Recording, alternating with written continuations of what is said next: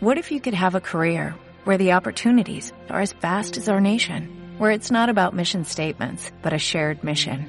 At U.S. Customs and Border Protection, we go beyond to protect more than borders, from ship to shore, air to ground, cities to local communities. CBP agents and officers are keeping people safe. Join U.S. Customs and Border Protection and go beyond for something far greater than yourself. Learn more at cbp.gov/careers. Bueno, aquí estamos, otra entrevista nueva para lo que son los encuentros que tendremos en origen en el 2020. Como siempre, eh, alguien muy interesante al otro lado de la pantalla. A mí me, me, da mucha risa cuando veo cómo comparto con cada uno de vosotros. Hoy ahí tengo a David del Rosario, David of del Rosario. Hola Susana, encantado de compartir un ratito con vosotros. Bien, es otro de los ponentes que vamos a tener en Encuentros en Origen en mayo en Benalmádena, en el auditorio. Y, tú sí que eres eh, eh, la primera vez que vas a aterrizar en lo que es origen. Sí, así es. La primera vez que voy a acompañaros, la primera vez que voy a vivir la experiencia y sobre todo la primera vez que, que vamos a poder descubrir juntos, ¿no? Porque para mí un poquito lo que me sugiere este evento Origen 2020 es precisamente eso, es ir al origen, es aprender cómo funcionamos y cómo somos y aprender realmente qué es lo que está pasando dentro de nosotros, qué está pasando en nuestra vida, qué está pasando en nuestro cerebro, porque vamos a descubrir de que está íntimamente relacionado. Exacto. Fíjate que, con, con, los ponentes que he tenido anteriormente, o sea, también hacían propuestas como adiestrar la mente, ¿no? Como rendirse, como vaciarse, ¿no? Y contigo tenemos un científico investigador y además, ojo, que tú qué investigas, cuéntanos, porque no investigas nada científicamente tangible, digamos, honestidad, confianza. Investigo todas las cosas que me he encontrado en mi vida, en mi día a día, y no he encontrado la respuesta entre mm, papers científicos. O sea, es decir, yo vivía, me encontraba con una experiencia personal e iba a mi caja de herramientas, que es la ciencia, a buscar respuestas y veía que no existían. Entonces, como buen científico, empecé a rebanarme las neuronas para ver realmente cómo podía estudiar eso, cómo podía realmente llevar la ciencia o la neurociencia. Eh, la neurociencia cognitiva es el campo en el que yo trabajo, ¿no? que es un campo muy pequeñito de la ciencia, pues cómo podía llevar eso a mi día a día. Y así empecé, observando, como un buen científico. Fíjate que lo que me encanta de la ciencia es que lejos de llevarnos a tener razón o no, nos lleva a ver las situaciones de vida desde una perspectiva completamente diferente. Es decir, yo puedo vivir, por ejemplo, la honestidad, como tú has nombrado hace un momento, desde la perspectiva David. Puedo pensar que tú me estás diciendo la verdad o que no, o que lo que me estás diciendo es mentira, o puedo saber si yo te estoy diciendo la verdad o no, pero esto simplemente es una de las muchas perspectivas que podemos estudiar la honestidad. La ciencia, por ejemplo, nos ofrece otra. Podemos poner a una persona dentro de un escáner cerebral y ver qué ocurre en su cerebro cuando esa persona es deshonesta. ¿Y esto qué hace? Eh, ¿Hace que lo que diga sea más verdad? No, no. Esto lo único que hace es darte una perspectiva, un ángulo de vida distinto que es exactamente igual de válido que el ángulo Susana o el ángulo David. Cuando, por ejemplo, haces esto, yo descubrí de que la honestidad, lejos de decir una verdad o una mentira a los demás apunta hacia nosotros mismos. La honestidad es un gesto de empatía con uno mismo que muy poco tiene que ver con los demás. Y esto se ve porque tenemos un centro que se llama corteza cingulada anterior. Mira, aquí siempre, al lado siempre me acompaña un pequeño cerebrito. Madre mía, qué buen amigo tienes. Y la corteza cingulada anterior sería, bueno, pues esta parte que, vemos por aquí. Esta parte, eh, para nosotros, tiene muchísimas funciones, pero también tiene la función de detector de honestidad. O sea, esta parte se activa como un árbol de Navidad, se enciende, empieza a consumir glucosa, su actividad se pone a mil por hora eh, cuando estamos siendo deshonestos con nosotros mismos. Es decir, no hace falta que digamos esa mentira a los demás. Tú, David, estás como, como adelante tal y cual y yo, o sea, eh, eh, me encanta cuando tenéis esa certeza, ¿no? Sobre lo que experimentáis, sobre lo que investigáis, ¿no? Y, y, y claro, cuando digo, pero como uno, a través de, de, de, hacer este estudio, ¿no? Honestidad. Realmente la honestidad, cuando saltan em, los circuitos, pero ¿qué es la coherencia? ¿Cómo sabes si una persona está siendo eh, honesta o no honesta? por, por, un, por, un, ¿no? es por una investigación así, a través de unos circuitos? Lo que hacemos normalmente con los participantes de las investigaciones es ponerle trampas. Ponerle trampas muy sencillas y mirar, con su permiso obviamente, qué es lo que ocurre dentro de su cerebro. Podemos mirar, por ejemplo, con un dispositivo como este que te enseñaba, que se llama un dispositivo de resonancia magnética funcional, o podemos mirar con electrodos, pero al final se basa en vivirlo. Es decir, nosotros siempre tratamos de entender las cosas racionalmente, pero de ahí a vivirlas hay un salto muy grande. Una cosa, por ejemplo, es tratar de entender el concepto este que yo te estoy poniendo delante y otra cosa, por ejemplo, es poder vivirlo. El primer paso siempre, para mí al menos, es comprenderlo, pero no tenemos que quedarnos ahí. Y esto es un poco la propuesta que voy a hacer en Origen 2020, ¿no? Eh, todas las personas entendemos, entendemos las cosas, el conocimiento está a un clic de distancia, pero lo que nos falta es llevarlas a nuestro día a día, es ponerlas en práctica, es que hagamos un experimento en vivo, es que compartamos la experiencia. Al final nosotros simulamos la realidad a partir de las experiencias que vivimos.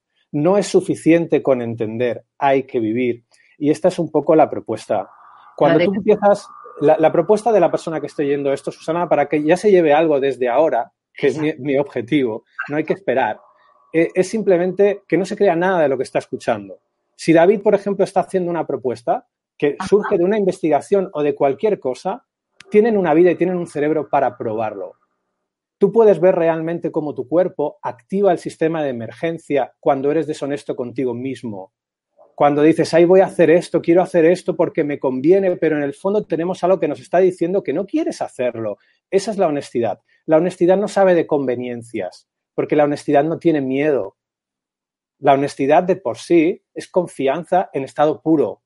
Entonces aquí empiezan a surgir, empiezas a darte cuenta cuando te investigas, porque esta es la propuesta, investigarte. Cuando empiezas a investigarte te empiezas a dar cuenta de todo este tipo de cosas, de que existe una cosa que va contigo todo el tiempo que se llama honestidad, de que está íntima relacionada con otra cosa que se llama confianza.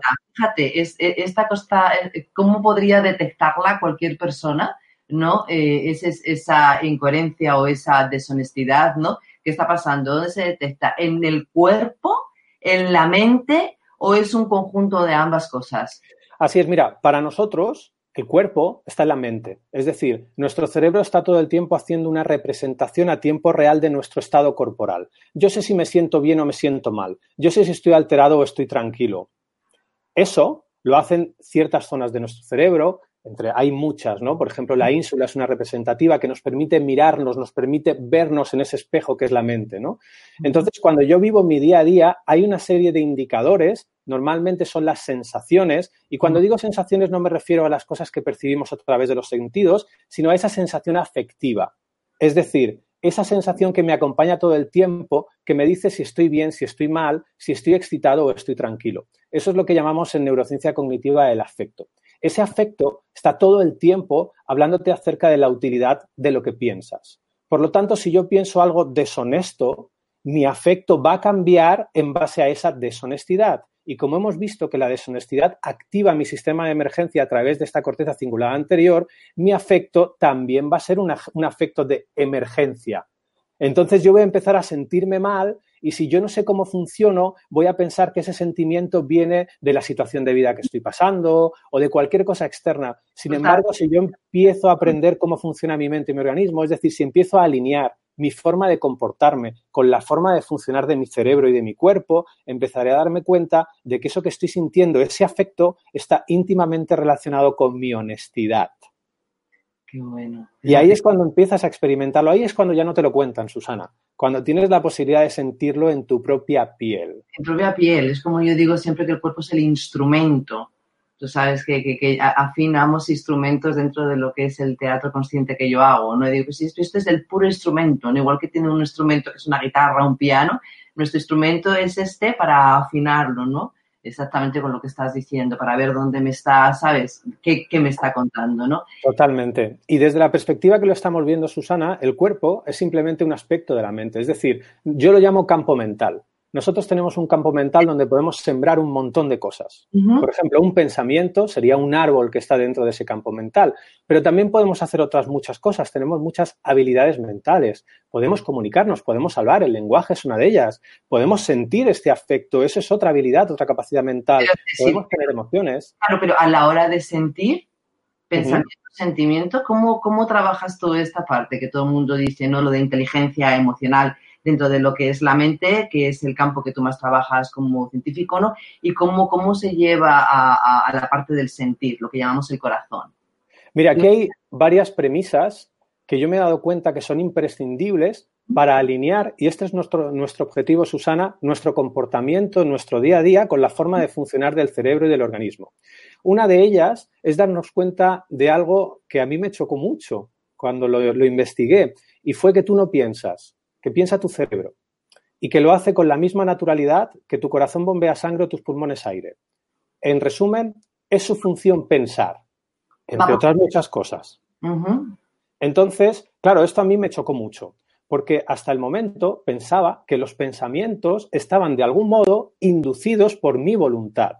Sin embargo, a través de los experimentos, viendo este otro ángulo que nos da la ciencia, empecé a descubrir que eso no era coherente con la forma de funcionar del cerebro. Y entonces descubrí algo que yo llamo el intérprete, que es el trabajo de uno de mis científicos referentes, que es Gazaniga, uno de los padres de la neurociencia cognitiva. Él lo que hizo es, mira, fíjate, vamos a volver a hacer uso de este cerebro. amigo cerebro. Fíjate lo que ocurre en nuestros cerebros. ¿Ves que se separan? Ajá. Normalmente decimos que tenemos dos hemisferios y estos hemisferios están conectados por esto de aquí, que es el cuerpo calloso, que tiene un montón de fibras. Es decir, no están separados, están unidos por millones de fibras. ¿Qué ocurría? Él descubrió que en ciertos pacientes en los que se había practicado una cirugía, que era precisamente separar, seccionar, cortar este cuerpo calloso, es decir, desunir los hemisferios del cerebro, él descubrió, eso se hacía cuando había una epilepsia refractaria, es decir, cuando había una epilepsia que no respondía a tratamiento. Entonces descubrieron que seccionar esta parte reducía considerablemente todos los ataques epilépticos. Tú imagínate que una persona está teniendo varios ataques epilépticos al día, prácticamente no puede vivir. Si hay algún método, aunque sea seccionar este cuerpo calloso, que le permite tener un ataque epiléptico a la semana, esto para esas personas es oro. Claro. Entonces, ¿el que descubrió? Él descubrió que en el hemisferio izquierdo de estas personas había una red de neuronas no solo se limita al hemisferio izquierdo, ¿eh? va por más sitios, pero esta persona al tenerlo seccionada se limitaba solo al hemisferio izquierdo. Pues se dio cuenta de que había un conjunto de redes neuronales que llamamos el intérprete que se encarga de proponer pensamientos en una situación de vida.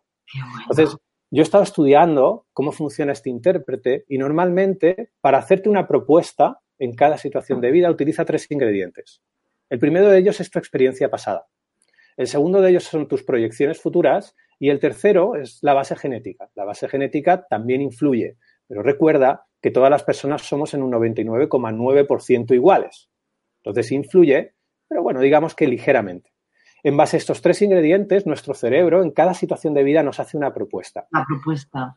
Y esto es lo que no tenemos que olvidar si queremos alinear nuestro comportamiento con nuestra forma de funcionar. Tú no piensas, piensa tu cerebro. Y tu cerebro te hace una propuesta. Por lo tanto, un pensamiento es una propuesta neuronal de tu cerebro para vivir una situación de vida. No es un hecho. Es solo una propuesta.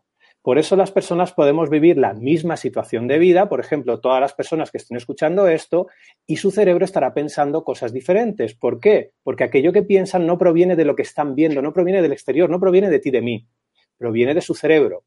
¿Y cómo podemos comprobar esto? Es muy sencillo. Mm. Si los pensamientos que la gente tiene cuando ve esto provienen de mí supuestamente, todos deberían pensar lo mismo. Sin embargo, no ocurre así. ¿Por qué? Porque el intérprete de cada uno, en base a esos tres ingredientes, base genética, proyecciones futuras y experiencia pasada, hace una propuesta. Ese es el punto uno. Luego, el, segundo paso que para mí es imprescindible en esto de alinear nuestra forma de comportarnos con la mente y el organismo es darnos cuenta de cómo funcionan las sensaciones y las emociones en nuestro organismo.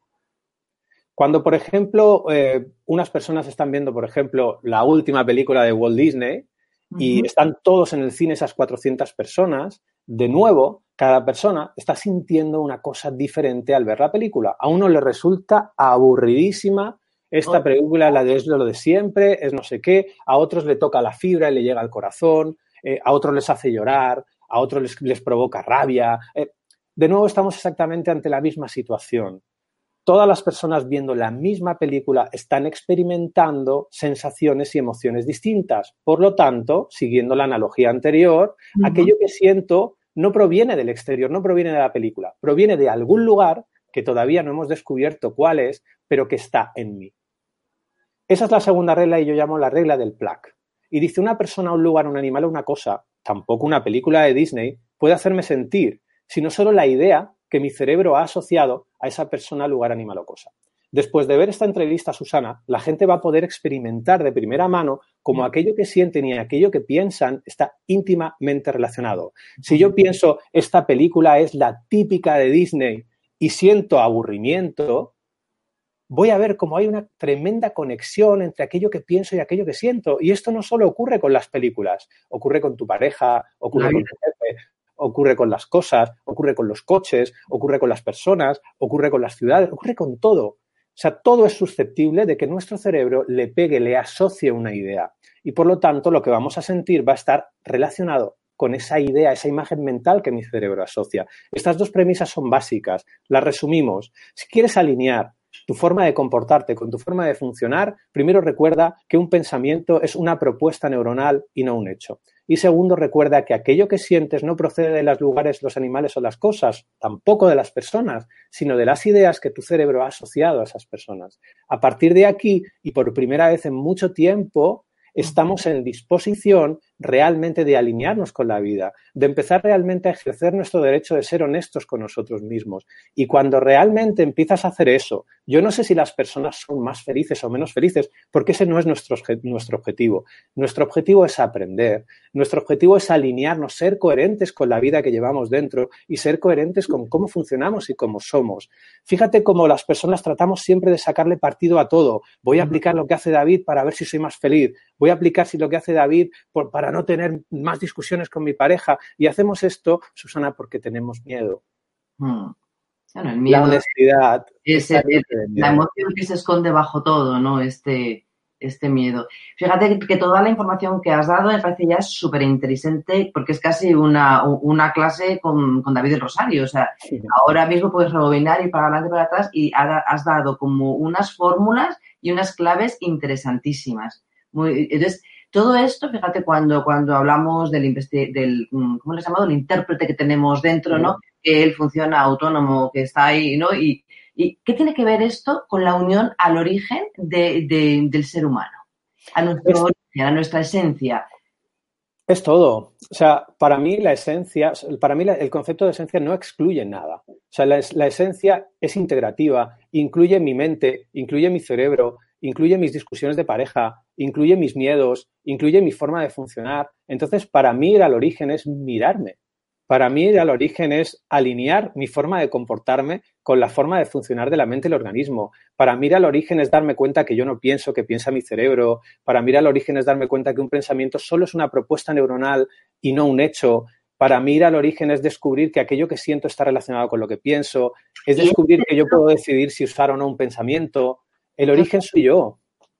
fíjate que eh, eh, cuando hablamos de lo que es el cerebro, lo que es la mente, hay algún momento donde eh, la propuesta es parar todos estos pensamientos, parar toda esta forma de pensamiento para lograr sentir o de alguna manera que todo lo que está pasando con el investigador, con el parlanchín, que era una cosa que ahora también con Sesha. Que, que tuviésemos como esa mente en atención plana, ¿no? Y tranquilo. O, va por su cuenta, ¿sabes lo que te quiero decir? Mira, él va, por su cuenta, el intérprete va por su cuenta, esta red neuronal que tenemos en el hemisferio izquierdo va por su cuenta, igual que tu corazón parece ir por su cuenta, pero nada va por su cuenta en realidad. Es solo un pensamiento. Esto, esto de, es que tiene que ir por su cuenta, es, solo un pensamiento que nosotros podemos usar o no. Fíjate, cuando yo tengo el pensamiento, ay, esto que está diciendo David tiene un montón de sentido, pero yo esto no lo sé hacer o esto va a ser muy difícil aplicarlo al día a día. Es un pensamiento que puede tener muchísimos cerebros que estén viendo esta entrevista. Eh, yo les invito a que entren dentro de ese pensamiento. O sea, ese pensamiento, como hemos visto, va a generar en ti un cambio a nivel afectivo. Y tú vas a poder sentir la utilidad de ese pensamiento. Imagínate si en lugar de juzgar este momento, lo aprovechas para descubrir si ese pensamiento para ti es útil o no. es una maravilla. Es dejar de mirar los pensamientos en base a si son verdad o son mentira y empezar a verlos en base a su utilidad. ¿Es útil ese pensamiento? O sea, eh, eh, eh, la pregunta sería, ¿se pueden parar los pensamientos? No, no, es que, mira, se puede parar tu corazón, no es la finalidad. Nosotros, mira, si te fijas, siempre que algo parece verdad, hay detrás un pensamiento que nosotros le hemos dado la condición de hecho. Y con esto te quiero decir, parece, y te digo que solo parece porque soy totalmente consciente de que es una propuesta, de que no pensar sea algo positivo, sea como decir, yo no pienso, entonces lo hago bien porque me domino. Eh, eh, nada en la naturaleza está ahí para que lo domines o lo gestiones. Todo tiene su función. Pero para ello tienes que aprender cuál es. La función no es tener el vacío mental. De hecho, el vacío mental es una patología cuando tienes ciertas lesiones cerebrales. O sea, nosotros tenemos una idea de felicidad, una idea de plenitud, una idea de espiritualidad que es patológica. Yo no pienso, no siento nada, no utilizo el pasado, yo vivo el presente y estoy así. Que de repente me cae una maceta en la cabeza, pues estoy así, no pasa nada, esa maceta me va a enseñar. ¿Qué leches te va a enseñar esa maceta? O sea, esto que está ocurriendo es una, es una característica del cerebro que se llama inferencia mental.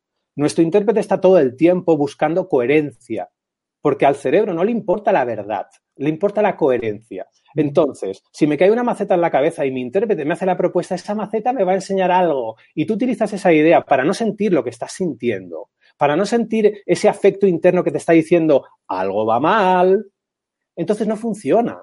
Los pensamientos son tu GPS a la felicidad. Los pensamientos te están diciendo todo aquello que tratas de excluir de la felicidad y tus emociones están hablando acerca de la utilidad de lo que piensas. Ahí la felicidad se convierte en algo muy distinto, no es algo que hay que perseguir. No lo es. La felicidad no se persigue. O sea, cuando tú empiezas a ver la felicidad desde un punto de vista neuronal, te das cuenta que simplemente como nosotros la entendemos, es el resultado de una comparación.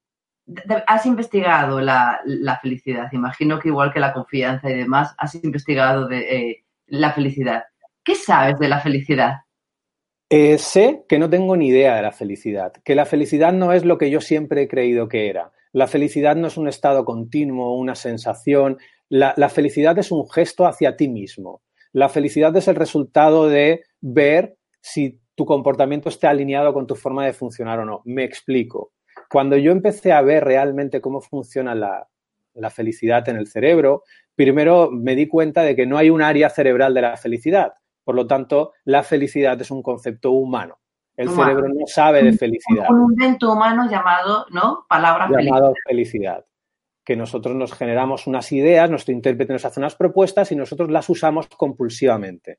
Cuando usamos compulsivamente propuestas cerebrales, a nosotros nos parece que son reales, pero no lo son. Son simplemente propuestas que les hemos dado la condición de hecho, pero nada en nuestra mente es un hecho. Todos son propuestas, son simulaciones. Cuando yo me di cuenta de esto, empecé a ver cómo construimos la felicidad. Es una construcción mental. Entonces me di cuenta de que dentro de las muchas áreas cerebrales hay una de ellas, que es el núcleo accumbens, que nos da como una señal de error. Es decir, yo tengo una imagen feliz acerca de las cosas. Por ejemplo, yo ahora mismo, mi cerebro, mi intérprete, me, me hace una propuesta acerca de el evento Origen 2020, por ejemplo. Y me mm. dice, el evento Origen 2020 va a ir súper bien, va a estar, se van a agotar las entradas, les va a encantar tu ponencia, todo va a salir de maravilla, te va a salir más trabajo después de eso, se van a vender miles de libros. Y esta es mi imagen mental feliz del encuentro Origen 2020. Luego la realidad es otra completamente distinta. Entonces yo voy allí, lo vivo y veo a mi madre sentada en primera fila y nadie más. Entonces, el sufrimiento que yo voy a experimentar es proporcional a la diferencia de mi imagen mental, mi expectativa de Encuentro Origen 2020 y mi realidad. A la realidad. Entonces, la felicidad y el sufrimiento, que desde esta definición son opuestos, es algo que creamos mentalmente y que nuestro núcleo accumbens todo el tiempo nos está dando esa señal de error, esa señal que nos dice cuánto de diferente es mi expectativa, mi imagen mental feliz de mi realidad. Y vivimos así la felicidad. Es aburridísimo a mí me aburre mucho. Porque además es cansino. Que la, mente es una creadora de fantasías a veces. Bueno, de hecho, nosotros realmente, si lo tuviésemos que resumir en una frase, la mente es un simulador. Nosotros pensamos que todo lo que vivimos, es decir, que la situación externa, que lo que yo viva allí en Origen 2020 o lo que vivo, por ejemplo, en una discusión con mi jefe, que todo lo que ocurre dentro de mi mente está siendo estimulado por lo externo, está siendo generado por lo externo. Pero en realidad cuando aprendes cómo funciona la mente y el organismo, te das cuenta de que nosotros no simulamos las cosas en base a la realidad, sino que nosotros simulamos las cosas y nos creemos que eso es la realidad. Es un gesto muy sutil que puede ser que muchas personas racionalmente no entiendan, pero que una vez que lo vives te hace clic. No es que yo viva una situación de vida y luego la simule, es que yo simulo y mi realidad en esa situación de vida es mi simulación. En fin, esto está quedando un poco Matrix, y ya te digo que siempre mi objetivo es llevarlo al día a día de las personas. Es decir, nada, o sea, se entiende perfectamente, creo que estás siendo clarísimo, que eres un comunicador, yo ya lo había visto en todo lo que son eh, tu red, eres un comunicador que llega muy directo, muy claro, ¿sabes? Y, muy honesto. Entonces, imagino que estás bajo esa coherencia y, todo lo que cuentas, que dices, no, mates, no, no, esto es muy interesante. Fíjate, yo voy a abrir el chat ya también, porque también tenemos un chat ahí que van cayendo preguntas. Y mm, ¿tú conoces más a, tu cerebro que al propio David? Wow, la verdad es que eh, cuanto más investigo, y, es un tópico total, más, más dudas tengo, menos cosas claras tengo, más me disuelvo, más se disuelve David. Yo veo que David aparece cuando yo olvido que aquello que, que piensa mi cerebro es solo una propuesta neuronal. Cuando yo olvido eso y estoy viviendo, aparece David y aparece David con mucha fuerza. Pero cuando yo empiezo a alinear la forma de funcionar de mi cerebro, lo poco que sé acerca de él, con mi comportamiento, David se disuelve. Se, convierte en algo muchísimo más grande, ¿no? Se convierte en algo que desconozco y es una sensación que me encanta, porque lejos de, de producirme miedo o inquietud, me produce muchísima curiosidad. Eh, la curiosidad es el alimento de un científico, de un investigador. La curiosidad es el alimento de un niño. Buf, para mí, o sea, este investigador que tú tienes ahí, que es el curioso del que hablas, aparte de que eh, creo que tienes una parte absolutamente creativa y ese niño que vas a hablar de él, ¿no? El curioso, el niño, el investigador, el que, cómo funciona esto, prueba de error, prueba de error, o sea, es algo clarísimo en, en ti, o sea, viéndote, entonces imagino que estarás, por eso era la pregunta, ¿no? No era una pregunta, era em, decir, o sea, cuando David vive con David, ¿no? Tú vives contigo lo mismo todos los días, ¿no? Entonces estás siempre investigando tu cerebro, ¿no? Y, digo, y yo pensaba, digo, seguro que conoce más el funcionamiento de, su mente, de su cerebro, de eh, cómo está David, ¿no? Sí, ¿sabes lo que pasa? Yo, eh, hace un tiempo me pillé haciendo una cosa que creo que no tiene mucho sentido y la comparto porque de repente alguien también es tan raro que hace lo mismo. Eh, yo me he visto a mí mismo acumulando información para no vivir. Es decir, voy a acumular información de cómo funciona mi cerebro, de cómo esto, de cómo lo otro, y voy a usar esa información como una barrera para no atreverme a vivir ciertas situaciones de vida porque me creo de antemano que sé cómo son. Eso te lleva directamente a David te lleva directamente a forjar una personalidad que cree que sabe cómo es el mundo y para mí mi motor es la ignorancia, es darme cuenta realmente de que ningún concepto te puede llevar a no vivir. Si eso ocurre, es que ese concepto está cogiendo la condición de hecho, es que has olvidado que es solo una posibilidad. Todo lo que yo pueda pensar, todo lo que yo pueda descubrir en un experimento, tan solo es una posibilidad. Cuando olvido esto, aparece David, y cuando esto realmente empiezo a tomar conciencia de ello y lo incluyo, lo incluyo simplemente como una posibilidad, no sé lo que aparece. Fíjate que tratamos de investigar para saber, tratamos de investigar para dar el siguiente paso y tener un suelo donde pisar, pero mi dirección es otra. Yo no investigo para saber. De hecho, si en mi siguiente experimento científico demostrara que he estado siempre completamente equivocado, para mí ese sería el gran experimento. El sería el experimento que más me podría enseñar, porque yo investigo para aprender, no para saber. Es distinto. Es distinto. Que nadie coja esta información que yo estoy dando y se evite vivir algo. No, por favor, al revés. Si sale una posibilidad, vívela, no la pienses, porque si la piensas, surge la personalidad.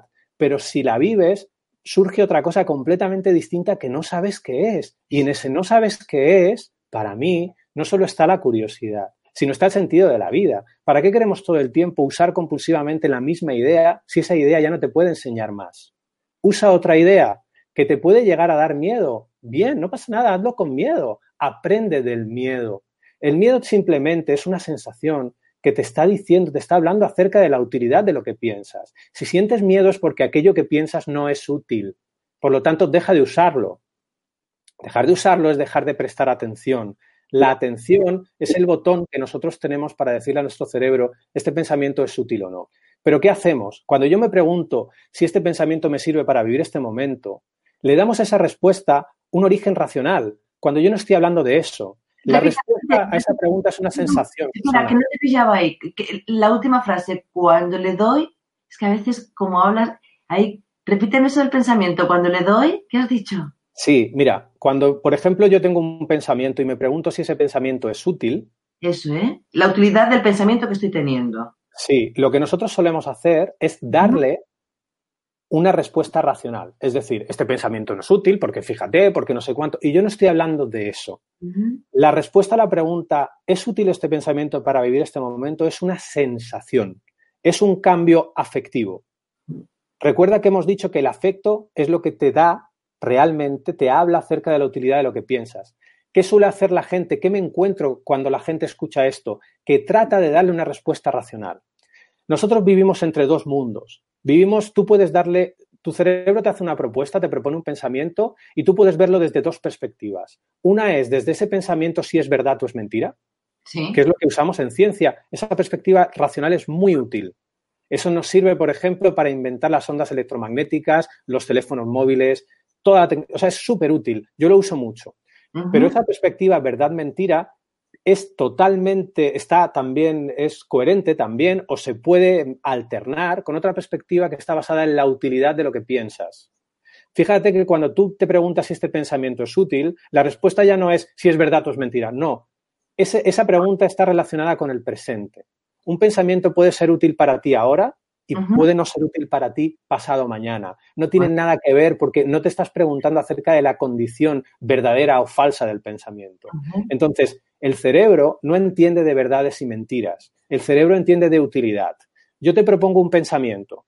Tú tienes el sentido afectivo, todo lo que sientes, te está hablando acerca de la utilidad de ese pensamiento. Entonces tú siéntete, mira la utilidad para ti en este momento y dime si es útil o no. Cuando tú le dices a tu pensamiento que un pensamiento no es útil, la probabilidad de que el cerebro te proponga ese pensamiento inútil en una situación de vida similar disminuye.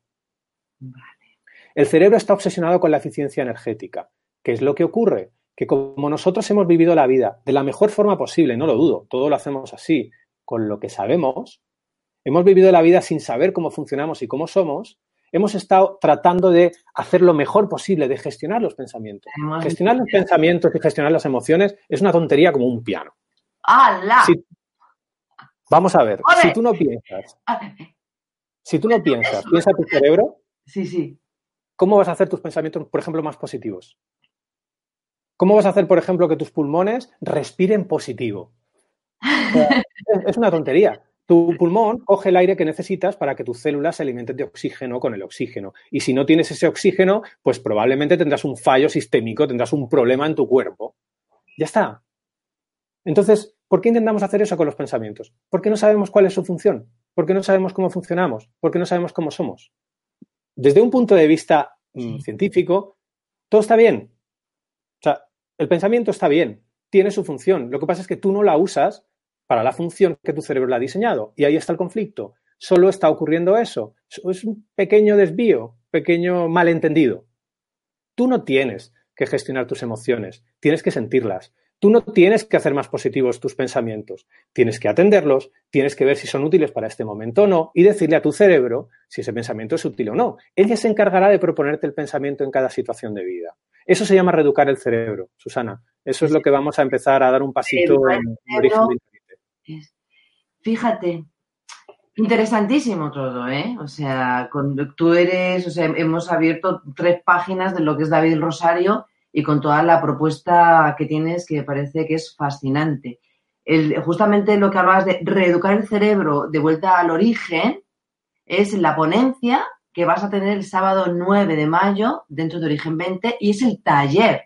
Y digo el taller porque yo creo que mucha gente que te ha estado escuchando es como, me voy al taller con David para ver qué es esto del pensamiento, para ver, eh, reeducar el cerebro, ¿no? De toda esa parte que me lleve, pues, a lo que tú pones, a, a, lo que hay es lo que es, ¿no? Y en la, prueba y error y seguir investigando sobre uno mismo, porque no tenemos ni idea de cómo funcionamos. Y, y bueno, a veces erramos, a veces seguimos para adelante, me entiendo un poquito, no me entiendo, y a ver qué pasa aquí arriba qué es lo que pasa aquí con la loca de la cabeza, ¿Cómo, cantidad de adjetivos le damos a, la mente, ¿no? La loca, la cabeza, la parlanchina, las dos voces, el bien y el mal, mis dos, uh, ahí, o sea, entonces, em, y fíjate, te tenemos ahí y, y, no sabemos casi nada. Nos creemos unos sabiondos y estamos en pañales referente a la mente, creo, ¿eh? A lo mejor me dices otra cosa, David. Sí, no, Susana, sabemos muy poquito y si encima lo poquito que lo sabemos lo usamos para no vivir, entonces no sabemos prácticamente nada o sabemos menos nada. Eh, yo no voy a ir a Origen 2020 eh, ni, a ningún sitio a repetir ideas, eh, a, contar cosas, a dar información. yo lo que quiero es vivir. lo que quiero es poner mi mente en manos libres y empezar a ver qué ocurre y empezar a descubrirnos a partir de este momento. La investigación no es, yo hice un, experimento hace 10 años y lo repito como un loro.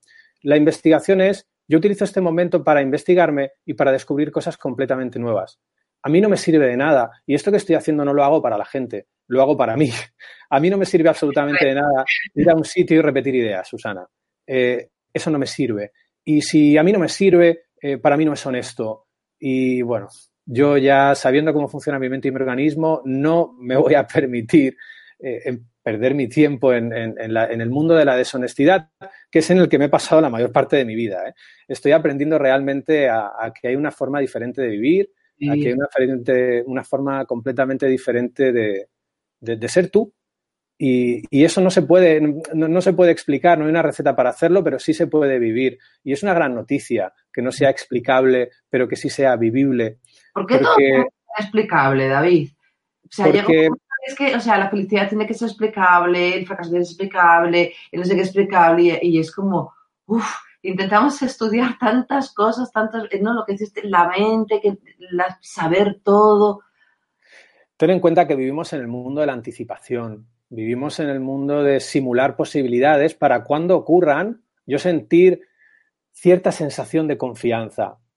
Eh, la confianza es binaria y no depende de tus predicciones. O confías o no confías.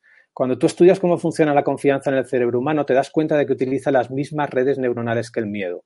No pueden estar activas al mismo tiempo. Eso quiere decir que en cada situación de vida estamos decidiendo confiar o tener miedo. Entonces es desde ahí, desde, desde, esa decisión, desde ese gesto mental que nosotros hacemos, desde el cual nuestro intérprete empieza a construir estas propuestas. Si tú le das unas raíces al intérprete de miedo, todo lo que vaya a construir, todo lo que vaya a proponer, va a tener trazas de miedo. Es completamente lógico. Y el miedo no tiene nada en negativo. No pasa nada por construir pensamientos. No pasa nada. O sea, tus creencias no te limitan. Y esto que estoy diciendo sé que es muy gordo. No te limitan. Las creencias lo único que hacen es filtrar lo que tu intérprete te propone, pero tú puedes, tú puedes no usarlo. Cuando te usa un pensamiento, cuando realmente te limita... Tienes que tener tu mente reeducada. No hace falta. Puedes empezar ahora. No hace falta un proceso previo. Esto que estoy hablando va a tiempo real. Aunque tú, no, aunque tú lleves 50 años usando un pensamiento, puedes dejar de usarlo. Puedes dejar de usarlo y puede ser que tu intérprete te proponga el pensamiento, sí, pero es que llevas 30 años haciéndolo y eso, eso llevas 30 años haciendo y te va a costar mucho. Eh, vamos a aplicar lo que estamos hablando. Mira cómo te hace sentir el pensamiento, esto te hace, esto te hace, va a costar mucho. Mira tu afecto, mira, mira su negatividad, eh, mira lo que te está haciendo sentir. Ese sentimiento te está hablando acerca de la utilidad. Ese, ese, ese, sentimiento te está diciendo que aquello que piensas no es útil para vivir esta situación de vida. Por lo tanto, no lo uses no lo uses. No depende de si llevas 30 años haciéndolos o no. Mm. Depende de la decisión de dejar de usar ese pensamiento ahora. Y no sabes lo que tu intérprete te va a volver a proponer. No lo sabes. Te hará otra propuesta, claro que sí. Igual que después de un latido tu corazón hace otro latido. Sí. Y tú podrás conscientemente, con la libertad que ello supone, decidir si quieres usarlo o no. Ya, pero yo es que esto no sé qué. Vuelve a mirar, mira qué sientes, reconoce que esa que sientes te está hablando acerca de la utilidad de lo que piensas. Lo que la gente intenta hacer cuando escucha esto es darle a, lo que yo siento una respuesta racional. Y no es posible. O vives en el mundo de la verdad mentira, que está muy bien, yo me paso muchas horas de mi trabajo en el mundo de la verdad mentira, o vives en el mundo de la utilidad. Pero esos dos mundos no pueden estar activos al mismo tiempo porque uno nace del miedo y otro nace de la confianza. La confianza. Me ha encantado eso del miedo a la confianza, de los sistemas como... Buah, yo, o sea, eh, mi sensación desde aquí es como qué interesante, o sea, es como vamos a investigar sobre esto, ¿no? Entonces, el taller, em, aquí lo tiene, yo no sé cuándo va tu taller, lo tendré que mirar, yo sé que, que, que la, que la conferencia es el sábado 9, pero desde aquí es, es em, llamar a todo el mundo y decir, bueno, si quieres ver toda esta propuesta que tiene David Rosario, con, con, toda esta parte científica, con toda esta parte de experiencia y con toda esta parte de me permito lo que tenga que pasar, sea error o sea verdad, y no me creo ¿eh? la persona que soy ahora mismo y lo que, y lo que la, propuesta que vaya viniendo. ¿Qué les dirías ¿no? a las personas que ahora te están viendo y mm, se están pensando, bueno, pues voy a ir o no voy a ir para, para Encuentros en Origen 2020? Em, ¿Alguna llamada de atención, alguna, algún clic? Totalmente. Su taller no empieza en mayo, su taller empieza ahora. El taller está empezando ahora. Con lo que han oído, tienen una vida y pueden ponerlo en práctica. Pueden investigarse, pueden ver realmente si esto que están escuchando, de la utilidad de lo que piensan, de lo que están sintiendo, de si el, el pensamiento es una propuesta neuronal, si para ellos en este momento realmente eso es útil. Por favor, que nadie lo analice en términos de si es verdad o es mentira. Me da igual que sea verdad o sea mentira. Lo, que, lo más interesante es, ¿es útil esto para ti? Si no lo es, no lo uses. No pierdas el tiempo. No lo pierdas. No, te hagas tampoco la idea de que solo en mayo, no uses ese pensamiento de que solo en mayo vas a poder hacerlo, puedes hacerlo ahora. Y si quieres, en mayo nos vemos, o no nos vemos, o, me escribes, o no me escribes. A esto, a esto que estás diciendo les voy a hacer yo otra propuesta, David. Les voy a decir, eh, tienes un Instagram que tiene unas frases de pensamiento eh, eh, que yo lo he visto y además juegas mucho con los dibujos, es muy didáctico, es muy fácil de entrar a verte dentro de lo que es el YouTube de David Rosario, el Instagram me parece que es una pasada con todas las frases que vas soltando, ¿no? Tienes un libro, el libro que tu cerebro no quiere leer, le comentaba a mi, a, mi hija de 18, te lo voy a leer, te lo voy a comprar porque me parece muy interesante, ella también es una científica muy mental, ¿no? Le decía, el, el, libro que tu cerebro no quiere leer. Vaya título para un libro. Pues entonces, poco vendedor, tenías que haber puesto el, el, el, libro que tu cerebro está deseando leer y, lo pones en la cosa. Es que no, no, es una técnica de marketing. Eh, cuando vives en el mundo de la verdad y la mentira, sí que tiendes a usar técnicas de marketing, a querer vender, pero, pero cuando vives en el mundo de la utilidad, como por ejemplo yo estoy experimentando ahora, eh, no tiene mucha importancia. Ese título hace referencia a una de las principales características del cerebro y es que al cerebro no le importa la verdad, le importa la coherencia. La coherencia. Y esto ocurre porque cuando yo estaba descubriendo algunas de las características de nuestro cerebro, de cómo funcionamos y de cómo somos, mi cerebro activaba un mecanismo que era el olvido. Me costaba muchísimo recordarlo porque o eso que yo no podía recordar era cierto, si eso era cierto, yo había estado toda mi vida equivocado. Entonces el cerebro, eh, tratando de defender esa coherencia, eh, trataba por todos los medios de, obligarme a no recordarlo, ¿no? Eh, entonces parecía que mi, cerebro no quisiera leer eso, parecía que mi cerebro no, no quisiera integrar eso en mi vida, porque entonces el David que hablábamos antes desaparece, se transparenta, ¿no? Y ya te digo, es que el, cerebro no le importa la verdad, le importa la coherencia. Y, cuando empiezas realmente a, descubrir esto, te das cuenta de que has llevado un montón de años, llevas un montón de años viviendo una vida sin saber por qué, cómo, quién eres, qué haces, cómo funcionas, tratando de hacerlo lo mejor posible, sí. Pero yo creo que si alguien se encuentra con este vídeo, como mínimo puede hacerse esa pregunta, ¿no? Eh, no, vale la pena de, que empiece a mirar un poco eh, ya te digo, hay muchas personas que se piensan que llevan mucho tiempo mirando. No, no, pero si es que yo me he leído el libro que tu cerebro quiere leer, o yo me he leído el libro. Acumular información no es mirar, solo son excusas para no vivir. Y lo que toca ahora en el 2019 y también en el 2020 y en el 2021 es vivir, es vivir.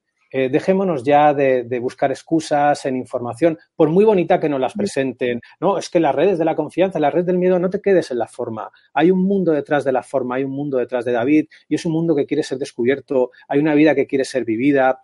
Y la situación que estamos viviendo hoy en día eh, esto de, la pobreza, de la riqueza, del hambre, de todo eso solo es posible cuando 7.500 millones de personas desconocen cómo funciona su mente y su organismo.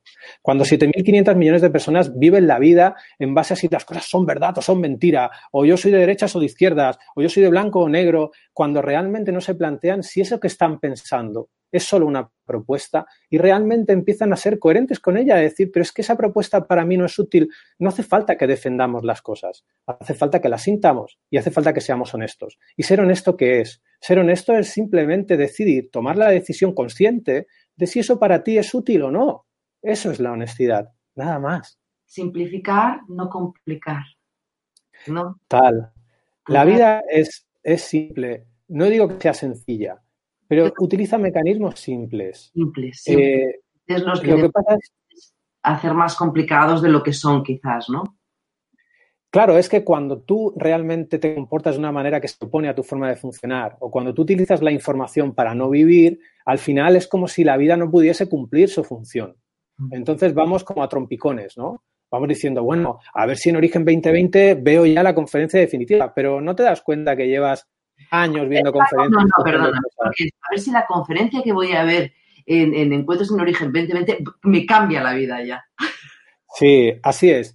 Eh, entonces, bueno, eh, fíjate que ahí podría yo entrar en el mundo de la verdad y mentira. Pues no hay ninguna conferencia que te cambie la vida, pues no hay una conferencia que sí te la cambie. Sin embargo, mi propuesta es, ¿realmente ese pensamiento para ti es útil ahora? es que mm. puedes sentirlo, es que la respuesta pregunta es un argumento racional, si es verdad o mentira, es una sensación que puedes sentir y esa sensación te está dando acerca de la utilidad. Por favor, alinea la forma, tu forma de funcionar con la forma de funcionar de la mente y el organismo. Alinea tu comportamiento con él. ¿Para qué? ¿Para ser más feliz? No lo sé. Descúbrelo. Descúbrelo. No. que, deja, de intentarle sacar, deja de intentar sacar tajada a todo, a Origen 2020, a esto que estás viendo. Relájate y aprende, investiga, observa, sé curioso, pero deja, deja ya el fin, deja ya la verdad o la mentira, es la propuesta. No, no, sabemos qué ocurre. Yo no estoy diciendo que esto sea mejor o sea peor. Yo estoy diciendo simplemente que es digno de ser investigado porque no sabemos a dónde nos lleva. Lo otro sí sabemos muy bien dónde nos lleva. De hecho, llevamos 10, 15, 20, 30, 40, 50 años viendo a dónde nos lleva. Si hay algo dentro de ti, ese afecto que te dice que no es útil seguir haciendo eso, haz otra cosa. Haz otra cosa sin ningún fin por primera vez. Hazlo. No sabes qué va a pasar. No, te estoy diciendo, el intérprete seguida dice, bueno, si hago eso entonces encontraré pareja o si hago eso ya tendré un trabajo que me guste. No lo sé, no lo sé, pero empieza a tomar conciencia de que solo son propuestas que en este caso nacen del miedo. Investígate. Aquello que sientes te está hablando acerca de la utilidad de lo que piensas. Esa propuesta que salgo, saco de, de ti y que es lo que le has dicho, vive, vive, ¿no? Y, tiene mucho que ver cuando hablamos de, origen, ¿no? Porque es, el gran, es un encuentro de autoconocimiento y además es taller vivencial y experimental todo lo que va a pasar ahí. O sea, no sabemos dónde vamos los que vamos ahí, simplemente vamos a estar viviéndonos, experimentándonos, compartiendo y ya, sin más. O sea, sin andar en busca de, ¿no? Totalmente. Yo no sé qué ocurrirá en origen no lo sé, pero no lo necesito. Mm. No lo necesito, porque ahora mismo saber lo que ocurrirá en origen siento que no es útil para mí. De hecho, si, lo supiera, con certeza no iría. Porque ya total, ya lo ha vivido la mente y como la mente cuando lo vive no piensa que ya ha pasado, ¿no? O algo así, entonces dices, ¿para qué? Allá, totalmente, allá donde no hay nada que aprender, no hay nada que hacer. Fíjate pues nosotros vamos a ir ahí. Ahí, ahí nos veremos en mayo, que mm, van a ser grandes días.